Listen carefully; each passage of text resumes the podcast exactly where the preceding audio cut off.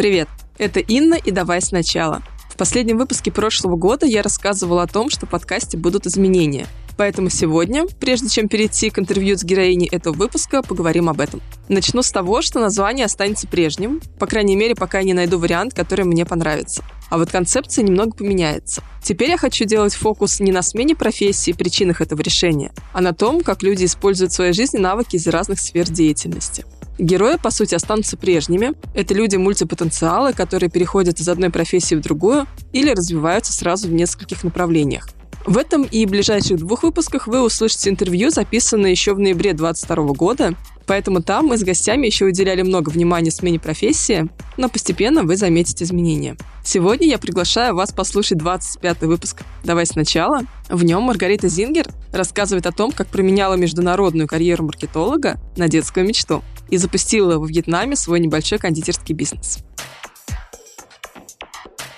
Марго, привет! Привет, Инна! Мы с тобой прорвались через все препятствия, которые появлялись на нашем пути, и все же встретились для записи выпуска подкаста «Давай сначала» с твоим участием. Что ты чувствуешь по этому поводу? Я очень рада, мне очень волнительно, потому что это первый мой подкаст, и первый мой подкаст в моей новой профессии. Я хотела бы тебя поблагодарить за эту возможность. Да, и я очень-очень рада нашей этой встрече. Взаимно. Раз уж мы начали говорить про профессию, расскажи, кто ты сейчас, и заодно как раз, э, я думаю, что будет здорово рассказать, где ты сейчас в плане локации. Да, я теперь с гордостью могу сказать, что я кондитер, и я сейчас проживаю в городе Хошимин во Вьетнаме. Ты человек, который бесконечно перемещался по миру, то есть сколько я тебя знаю, это как раз вот, наверное, лет 10. Э, Мы сейчас уже знакомы, ты жила в разных странах, у тебя были бесконечные командировки, ты работала озвучкем. Я работала региональным менеджером по маркетингу в немецкой компании, которая продавала медицинское оборудование для недоношенных малышей и для госпиталей. И вот ты человек, который построил карьеру в маркетинге, который бесконечно перемещался по миру. Сейчас ты ушла в кондитерское дело. Для меня это звучит как э, путь к мечте. То есть у меня есть такое ощущение, что ты реализовала какую-то свою большую мечту, которой ты, может быть, э, какое-то время себе не признавалась, потом ты, возможно, ее нашла. То есть насколько вот это мое представление соответствует действительности, которая в твоей жизни?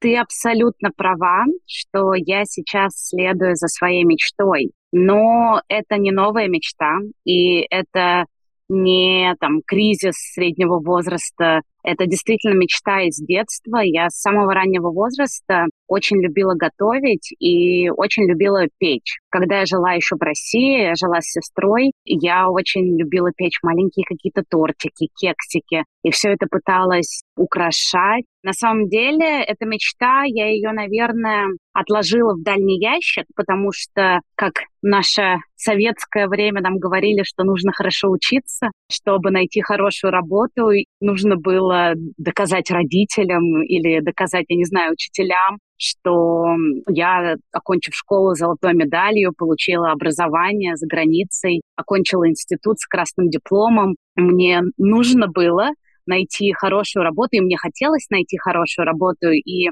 на протяжении 10 лет это, наверное, было моей целью. Но моя мечта быть кондитером, она никуда не пропадала. То есть в какие-то сложные моменты я всегда вспоминала, что было бы очень круто открыть свою кондитерскую или свое кафе, встречать вот таких вот работников, как я, которые трудоголят каждый день в 6 утра свежим кофе, свежим круассаном, приветствовать их и желать им хорошего дня. В глубине души я всегда об этом мечтала, и сейчас у меня появилась такая возможность. Пока что я не встречаю этих работников в своем кафе, но при этом я дарю людям настоящее счастье, то есть когда они получают мои тортики, я вижу их восторг, я вижу их э, трепет, от того, что каким же будет этот их торт. И эта радость мне греет душу и помогает мне двигаться дальше. Почему именно в этом году? Год не самый простой, у всех нас не самый понятный с точки зрения того, что будет дальше. Почему именно в этом году ты решилась? На самом деле это не только этот год, то есть ты абсолютно права, на протяжении, наверное, последних трех лет У нас было много разных событий, и ковид, и пандемия, и локдауны, и вот сейчас события политические неблагоприятные. Я могу сказать, что в ковид нам с семьей очень повезло. Мы жили в Дубае, я работала в компании, которая продавала аппараты искусственной вентиляции легких, то есть в COVID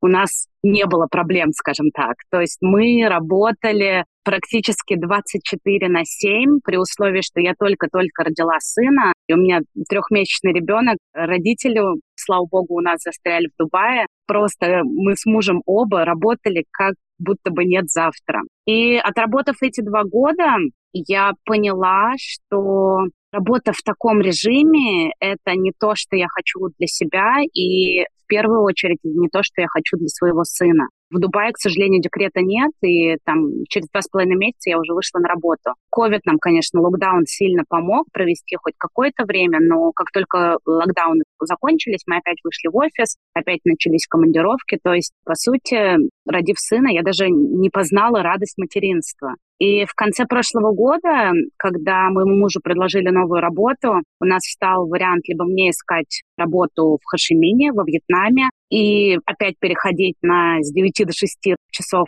рабочий день, либо заниматься чем-то другим и побольше времени проводить с нашим сыном. И мы взяли отпуск на полгода, мы путешествовали, мы проводили каждый день с нашим сыном, и мне это настолько понравилось, я прям прониклась чувством материнства, и я подумала, что сейчас то самое время, когда я могу позволить себе следовать своей мечте, при этом проводить достаточное количество со своим ребенком, помочь ему вырасти хорошего, счастливого человека. Не просто так, что он в садике с 8 до 6, как он у нас был в Дубае, например. Как сейчас выглядит твой рабочий день?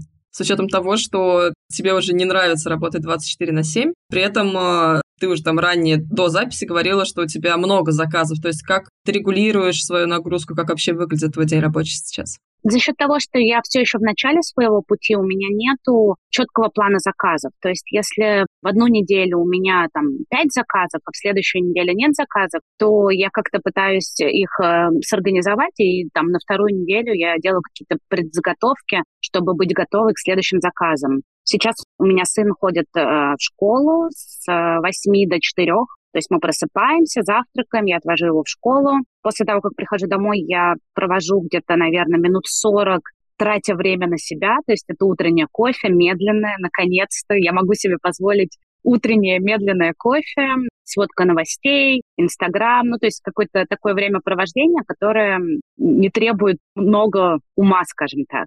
И я тоже начинаю планировать, то есть что мне нужно сегодня сделать, что мне нужно завтра сделать. Я пытаюсь как-то распределить свои задачи по дням и по часам. С 10 до 12 я прям активно пеку, что-то заготавливаю. Потом у меня обед, и до 4 я либо декорирую, либо еще что-то допекаю, собираю торты. И в 4 я забираю сына, и до 8 часов мы проводим время с сыном. Мы играем, мы читаем, мы ужинаем вместе большинстве своем. И после того, как сын уснет, чаще всего я продолжаю петь.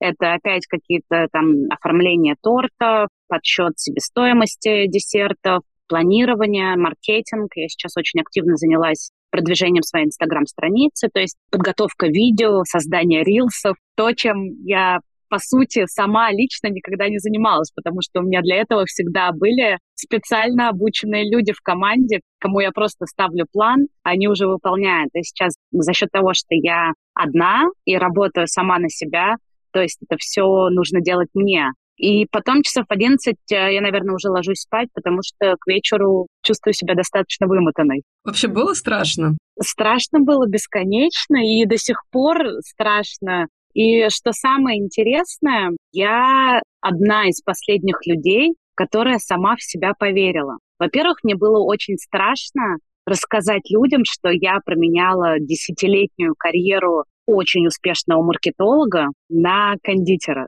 Мне кажется, это еще отголоски советского, опять-таки, воспитания. Ты что, продавщицей будешь? Ты что, торты будешь печь? Да кому это надо? И вот эта вот э, фраза у меня в голове крутится. И когда я первый раз объявила своим друзьям для начала в Инстаграме, что я поменяла профессию, я получила столько поддержки, столько слов благодарности и восхищения, что для меня это просто было шоком, что люди радуются за меня, по-моему, больше, чем я сама за себя. Я уже около шести месяцев этим занимаюсь. Каждый раз, когда я доставляю торт, я с трепетом думаю, а вот им понравился торт, а им интересно, вкусно. Я получаю слова восхищения, слова благодарности, но все равно еще есть сомнения, все равно еще есть страх. Смена профессии — это не так просто, как кажется. Да, да, однозначно. А кто чаще всего заказывает у тебя торты в, в Вьетнаме? Это местные люди или это тоже экспаты, как ты? Пока что у меня в основном заказывают мои друзья.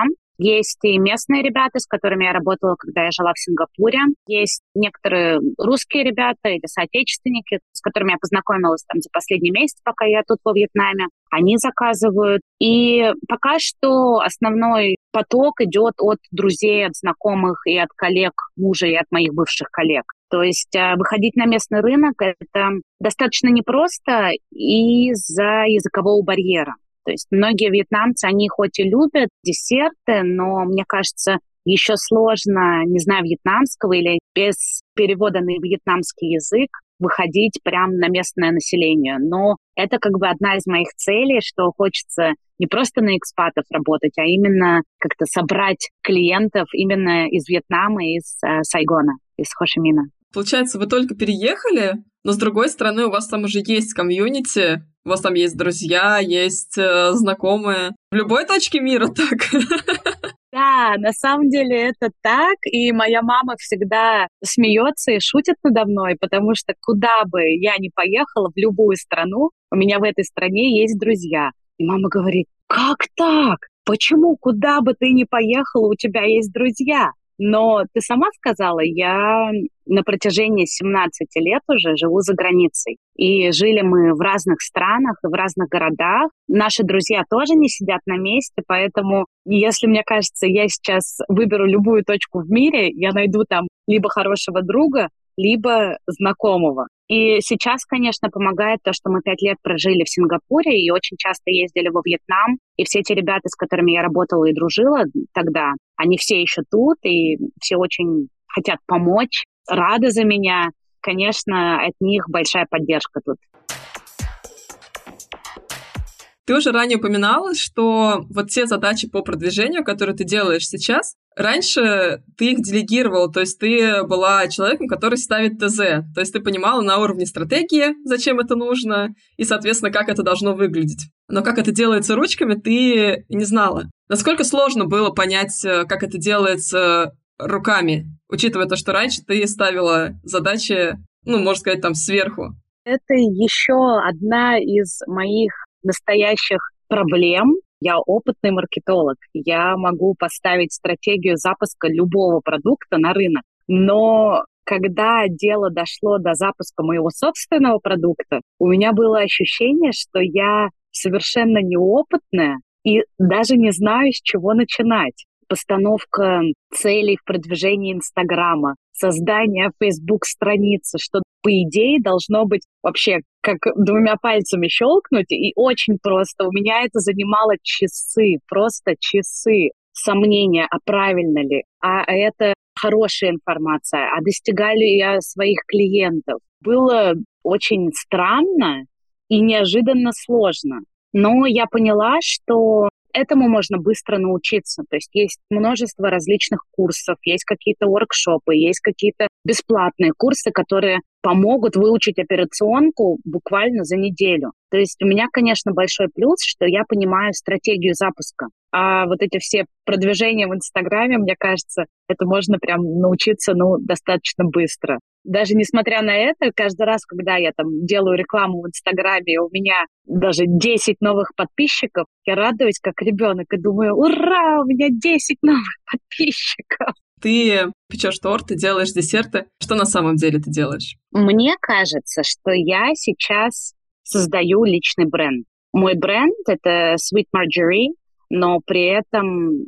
лицо этого бренда — это я. Даже когда я создаю контент для Инстаграма или для Фейсбука, в большинстве случаев это строится вокруг меня, что я делаю эти торты своими руками с большой любовью, большой радостью, в надежде, что когда покупатель получит этот торт, он разделит эту радость со мной. То есть в первую очередь это создание личного бренда. И вторая моя цель — это подарить настоящую детскую радость, то есть чувство из детства. Поэтому, когда я выбирала рецепты тортов, которые бы я очень хотела делать, один из этих рецептов — это торт-медовик. И, наверное, для нашего русского человека или русскоговорящего даже человека медовик — это вкус из детства. И поэтому я хочу напомнить своим клиентам, как это получать торт на день рождения, сделанный своими руками, и вспомнить, как это было, когда они были совсем маленькими детками, и мама приносила торт со свечками, и они с радостью задували эти свечки с друзьями. И мне бы очень хотелось подарить эту радость и воспоминания с детства своим клиентам. Прям даже мурашки побежали. Да, на самом деле это не просто мечта, это мечта, как я уже сказала, которая выстраивалась годами, и, наверное, я проецирую этот проект на себя. То есть что бы было, если бы я получила торт, который был на вкус, как у мамы? Для меня это очень важно, чтобы торт был и вкусным, и красивым, и оживлял какие-то очень детские, настоящие эмоции. А вот если говорить про вьетнамцев, про местное население, ты уже изучала, какие десерты у них э, традиционные, то есть какие десерты ассоциируются с детством для взрослых вьетнамцев, какие десерты сейчас дети заказывают у родителей на праздники, на дни рождения? Надо отдать должное. Культура десертов в Азии в целом, она достаточно странная. В азиатском понимании десерта тут нету торта.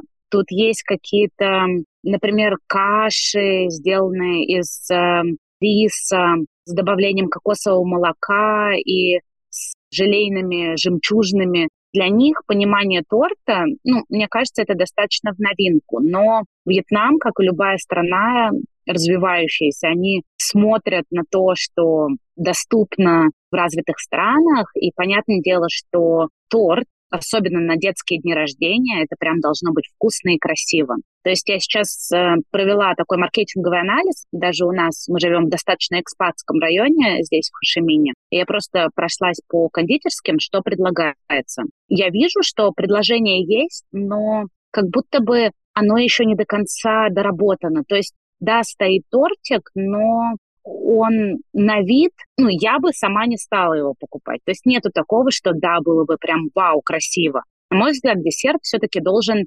привлекать глаз. То есть вот когда ты заходишь в кофейню, ты смотришь, и тебе хочется захотеть этот десерт. Пока что у меня не было такого, что я захожу куда-то и прям, вау, это очень красиво, я бы хотела это попробовать. То есть да, возможно, они вкусные, но с точки зрения презентации еще есть над чем работать. Но я тоже посмотрела в Инстаграме про кондитеров в Хошимине, и есть прям девочки, которые делают великолепные торты, очень красивые торты. И мне стало интересно, сколько они этим занимаются. И я так проскроллила их ленту до конца, и плюс-минус большинство кондитеров, которых я встречала, они работают около двух лет. То есть, мне кажется, пандемия тут тоже помогла немножечко поменять курс на более европезированные торты. Но в любом случае есть какие-то свои местные вкусовые добавки, например, матча, или есть такой фрукт дуриен, с которым тоже получаются классные десерты. Я еще не практиковала, но планирую внедрить это тоже в мои рецептурные карты.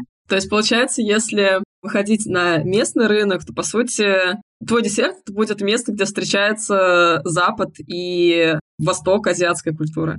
Ну, хочется достичь этого момента, да. То есть, э, мне кажется, сейчас я еще недостаточно долго прожила во Вьетнаме, чтобы четко понять какие-то культурные ценности и какие-то культурные преференции в плане еды или в плане десертов. Но в какой-то момент времени хочется совместить эти азиатские вкусовые качества с европейской презентацией, скажем так. Как вообще твоя привычка перемещаться по миру влияет на тебя как э, на маркетолога и сейчас как на автора своего проекта? Я никогда об этом не задумывалась, потому что передвижение по миру это было для меня нормой. Мы стабильно раз в три года переезжаем в новую страну. И это, очевидно, повлияло на меня как и маркетолога, и как личность. То есть, мне кажется, я стала более терпима к любым культурным проявлениям. Я не сужу людей по виду или по их способности говорить на английском или на любом другом языке. То есть я принимаю всех, как они есть, и даю людям шанс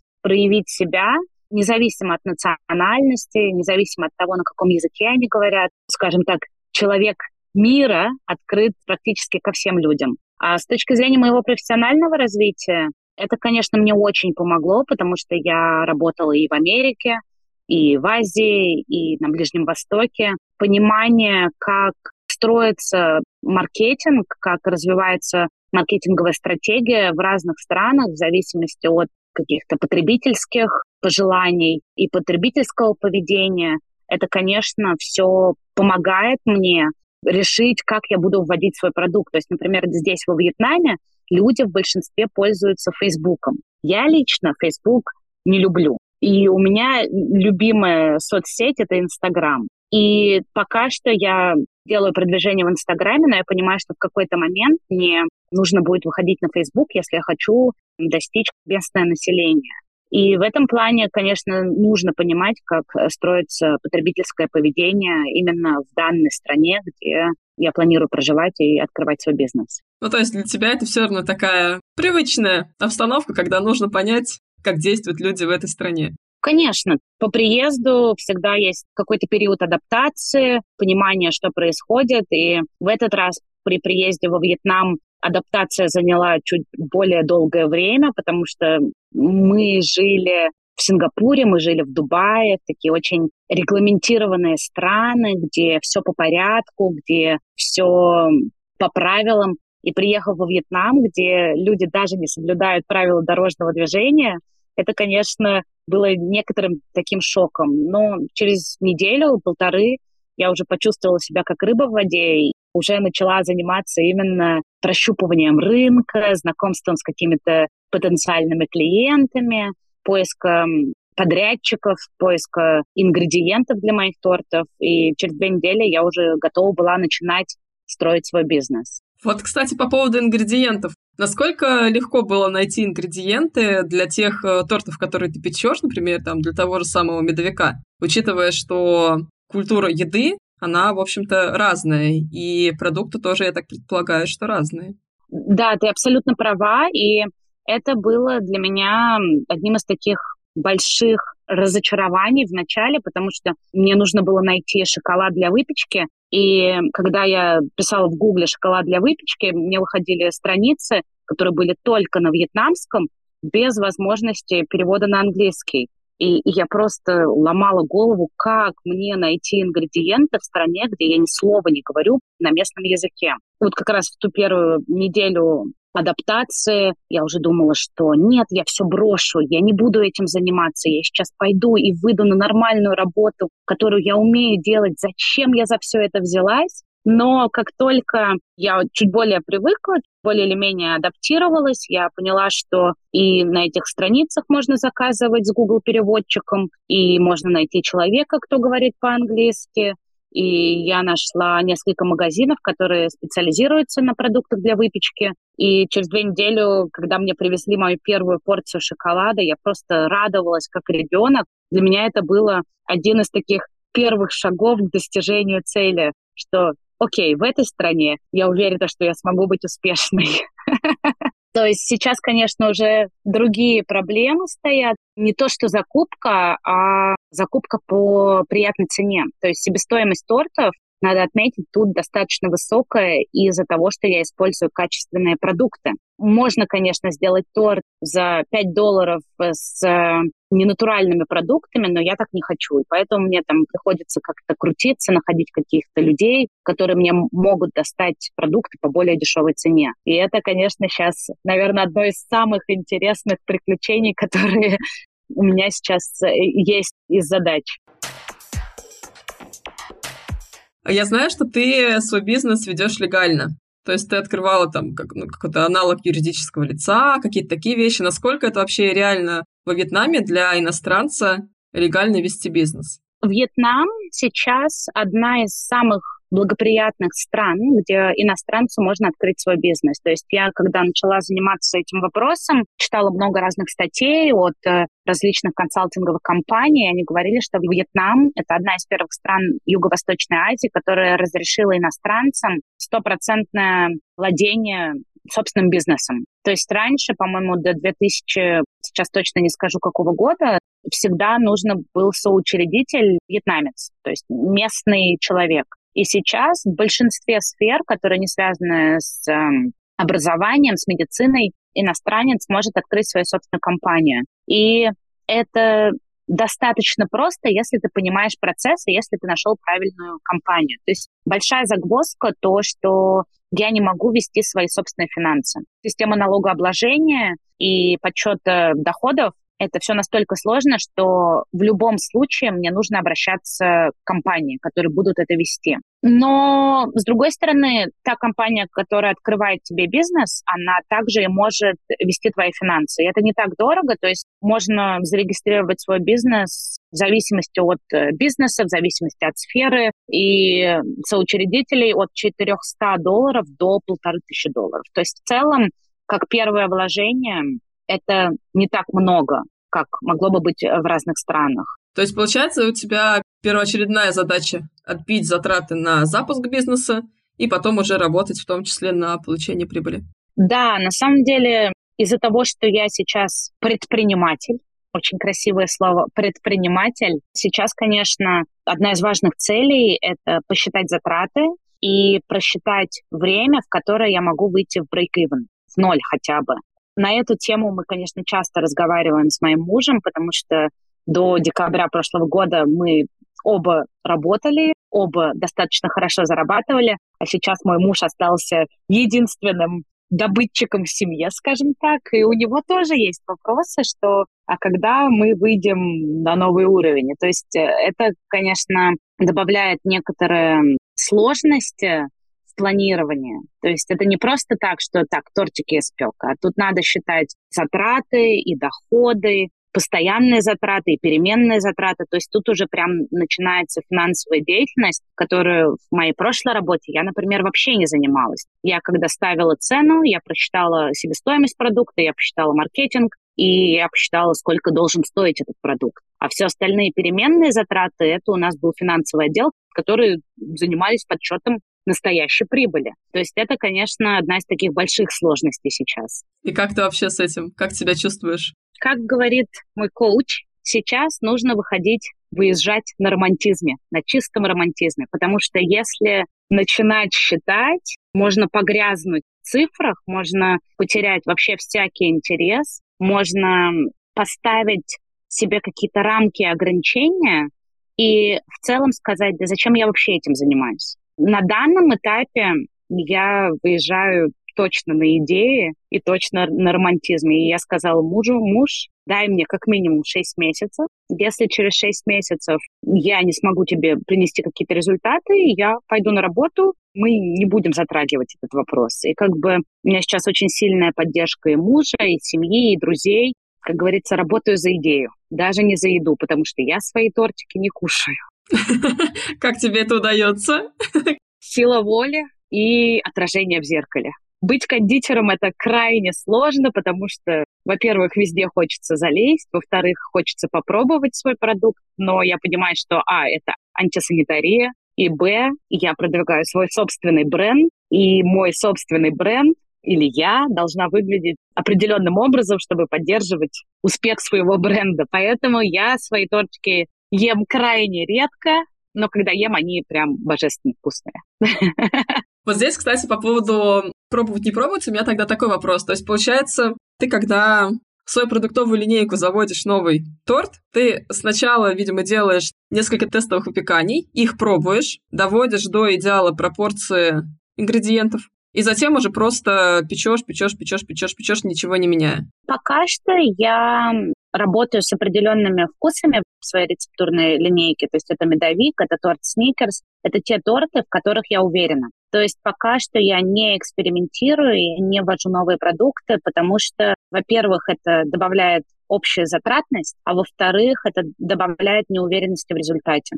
То есть сейчас при условии, что у меня столько переменных, мне нужна уверенность хотя бы в том, что мой торт на вкус как надо. И поэтому я пока со вкусами не экспериментирую. То есть как только я пойму, что какие-то вкусовые сочетания работают, какие нет, я уже смогу внедрять новые продукты. Но пока что у меня в линейке, ну, скажем, наверное, пять тортов. То есть это шоколадный, там с вариацией сникерс шоколадный, это ванильный бисквит э, с каким-то ягодной прослойкой, это морковный торт и медовик. И время от времени я еще это разноображиваю разного рода чизкейками. И в целом пока что это вся моя продуктовая линейка. Это, во-первых, уменьшает себестоимость торта, потому что я знаю, какой набор продуктов мне нужно взять на какое количество тортов, а во-вторых, это добавляет мне некую уверенность в результате. Просто на идее не выехать, мне еще нужна хоть какая-то уверенность в завтрашнем дне. И вот уверенность во вкусе торта мне, конечно, помогает сейчас. То есть романтизм плюс уверенность. Формула твоего сегодняшнего успеха. Именно. Если говорить о твоей такой более глобальной мечте с точки зрения своей кофейни, то есть ли у тебя уже видение, где ты будешь ее открывать? Это будет Вьетнам или это же будет э, гораздо позже, когда вы уже поменяете еще там э, несколько стран? И я поняла, что я не хочу кофейню. Это одно из таких озарений, которое тоже ко мне пришло не так давно, я поняла, что я не хочу заходить в ресторанный бизнес. То есть, э, пройдясь по нашему району, как я уже сказала, мы живем в достаточно экспатском районе, тут бесконечное множество кофеин с абсолютно разным предложением там и булочки, и круассаны, и муссовые пирожные, и бисквитные пирожные. И я поняла, что я не хочу вступать в эту конкуренцию. Во-первых, в кофейне там и оборот, там уже и более крупные затраты, и конкуренция. То есть я выбрала для будущей себя и для будущего своего проекта немного другое направление сейчас. Как только появится возможность, я бы хотела открыть ивент-студию. То есть это студия с открытой кухней, просто мимо проходили зайти кофе попить с каким-то минимальным набором десертов, но основной поток или основная задача этой ивент-студии будет проведение мероприятий, будь то детские дни рождения, девичники, взрослые дни рождения, корпоративы, именно по совместной готовке десертов. Понятное дело, что у меня сейчас трехлетний сын, и он очень хочет везде участвовать, и я поняла, что это, наверное, одно из самых лучших времяпровождений со своим ребенком, когда вы вместе можете что-то создать, дать своему ребенку возможность украсить десерты то, как он этого хочет. Я хочу предоставить эту возможность другим людям, то есть собраться вместе, замесить тесто, сделать крем, украсить эти пирожные торты так, как им хочется, и потом съесть, то есть дать им почувствовать, что они тоже могут испечь торт, что это тоже просто, и что у них это тоже может получиться вкусно. То есть это совместная радость, и совместное потом поедание. То есть такой типа тимбилдинг, совместное времяпровождение. И в этой ивент-студии в том числе можно будет в 6 утра зайти за чашечкой кофе и круассаном из твоей первой визуализации. Если хозяйка кафе будет в хорошем расположении духа, возможно, там будут свежие круассаны. Но это не точно. Ивент-студия, которая может откроется завтра в 6 утра, а может не откроется. Да. Слушай, я прям вижу на самом деле, как люди в 6 утра ждут вообще в Инстаграме. Запостила Марго сторис с открывающейся двери в инстудии или не запостила? Если запостила, все, можно идти за кофе. Если не запостила, спим, ребята. Слушай, круто, это прям фишка такая. Тоже маркетинговый ход, смотри, это маркетинговый ход, да? Все можно провернуть маркетинговый ход. Это всегда можно сделать фишкой своего ресторана или фишкой своего бренда. Все возможно. Это я точно поняла. Какое вот твое самое большое желание в своем проекте сейчас, на ближайшее время? Ну вот на данном этапе мне бы хотелось стабильности. Мне хочется, чтобы у меня было стабильное количество заказов в течение недели. Не так, что у меня одну неделю пять заказов, где я работаю с 8 до 12, а во вторую неделю ничего. То есть хочется стабильности и хочется хоть какого-то планирования, даже там на две недели, то есть иметь возможность спланировать затраты, спланировать э, прибыль на две недели и понимать, что вот у меня в пятницу заказ, у меня во вторник заказ и в следующую пятницу заказ. То есть хочется небольшой стабильности. А, как говорится, стабильность — это признак мастерства, и я надеюсь, что как только у меня появится эта стабильность, я еще чуть больше поверю в себя, чтобы я могла достигать новые высоты. Ну, я желаю тебе как можно быстрее эту стабильность найти, создать и удержать. Спасибо большое. У меня есть большие надежды, потому что сейчас идут праздники, Рождество, Новый год, потом тут местный Новый год, потом 14 февраля, потом 8 марта. То есть в целом, как Outlook на год, перспективы очень хорошие, но понятное дело, что нужно работать, нужно прикладывать усилия, нужно двигаться, не нужно ждать, что кто-то придет к тебе. То есть это одна из тех вещей, которую я поняла за последний месяц, что если ты хочешь, чтобы у тебя появились клиенты, тебе нужно самостоятельно знакомиться с этими клиентами. Наверное, одна из моих задач сейчас тоже это выходить на нетворкинг, ивенты, выходить на какие-то мероприятия и обзаводиться большим количеством знакомых. Потому что раньше, когда я работала, в целом мне это не нужно было. То есть э, я знала, что вот у меня есть круг коллег, есть у меня какой-то друг друзей, и в целом мне не нужно было выходить из зоны комфорта, чтобы знакомиться с новыми людьми. А сейчас это прям планомерное, целенаправленное знакомство с новыми людьми. Это прям выход для меня из зоны комфорта, при условии, что я экстраверт, но именно целенаправленное знакомство с людьми, это, конечно, немножечко странно и страшно, но я верю в лучшее. Какое твое главное качество поможет тебе знакомиться с новыми людьми, влюблять их в свои торты, делать их твоими постоянными клиентами? Мне хочется верить, что это честность и открытость. То есть, как я уже сказала, за последние 17 лет я повстречала столько разных людей, стольких разных стран, и я верю, что в каждом человеке есть что-то хорошее.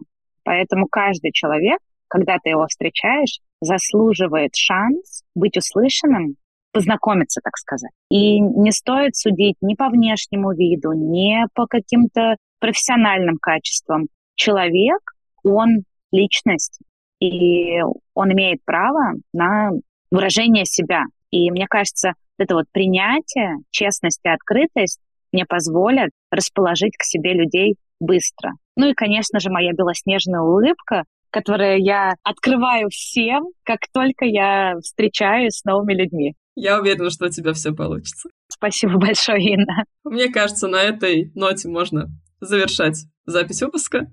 Как ты? Что-то еще хочется сказать? Спасибо большое, Инна, за эту возможность у меня долгое время заняло принятие себя как кондитера, но мне кажется, что этот выпуск и этот подкаст, он только помог мне почувствовать себя, что я правильно выбрала свой путь и что у каждого есть шанс поменять профессию в любом возрасте. И дерзайте, ребята, это очень круто. Круто, спасибо. На сегодня все. Буду рада вашим отзывам об этом выпуске на платформе, где вы слушаете подкаст, или в чате телеграм-канала «Давай сначала». Теперь точно все. До новых встреч. Пока-пока.